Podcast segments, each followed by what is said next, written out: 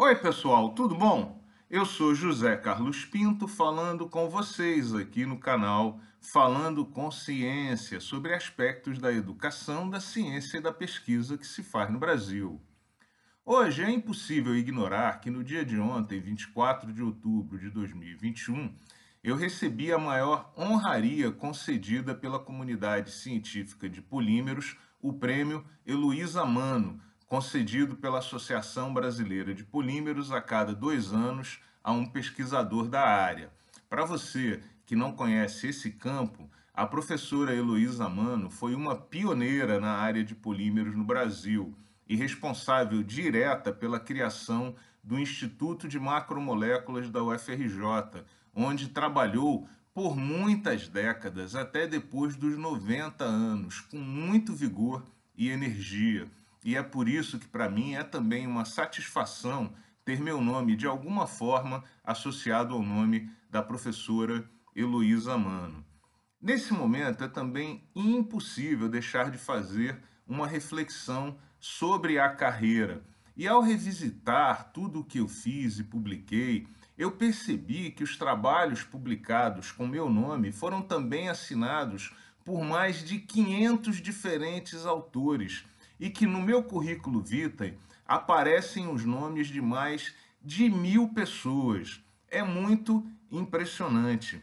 O que isso mostra é que um pesquisador nunca é exatamente só um indivíduo, mas todo o coletivo que ele representa. Sabemos todos que o trabalho acadêmico e de pesquisa é sempre feito a muitas mãos. E é muito importante que o pesquisador Reconheça isso, para que ele não seja tentado a pensar que sua contribuição individual é mais importante do que a contribuição do coletivo. Aliás, a contribuição individual de cada um de nós seria sempre muito menor se não fosse a participação coletiva das pessoas que trabalham naquele ambiente. No meu caso particular, o ENGEPOL, o Laboratório de Engenharia de Polímeros, da UFRJ. Por isso, a minha participação tem sido sempre muito incisiva contra os procedimentos que, em geral, pretendem fulanizar a participação do pesquisador no ambiente acadêmico e transformar um trabalho coletivo em um mérito individual. Eu queria lembrar também que há muitos anos atrás eu vi uma entrevista do Nizam Guanais no Jô, no Jô Soares 11 e meia, falando sobre um prêmio mundial que havia recebido com sua agência de propaganda ADM9. Depois de receber o prêmio, muito feliz, ele ligou para sua mãe para dizer: Mãe, a DM9 recebeu um prêmio mundial de excelência na propaganda, eu estou muito feliz. E a mãe dele falou: Puxa, que legal, meu filho, mas eu estou percebendo que a sua voz está um pouquinho rouca.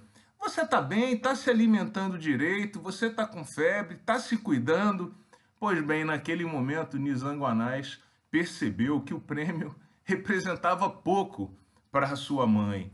E, em verdade, é sempre assim. O prêmio é legal, é muito estimulante, mas o que importa mesmo para o nosso entorno é a pessoa que nós somos e a forma com que agimos.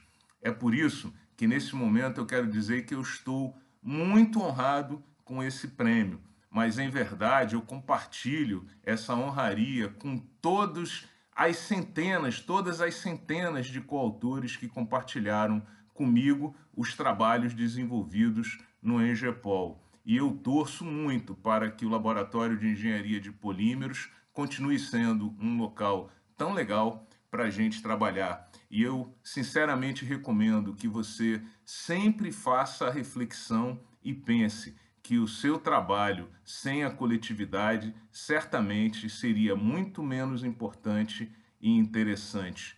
Viva o coletivo! Um grande abraço e até o próximo vídeo.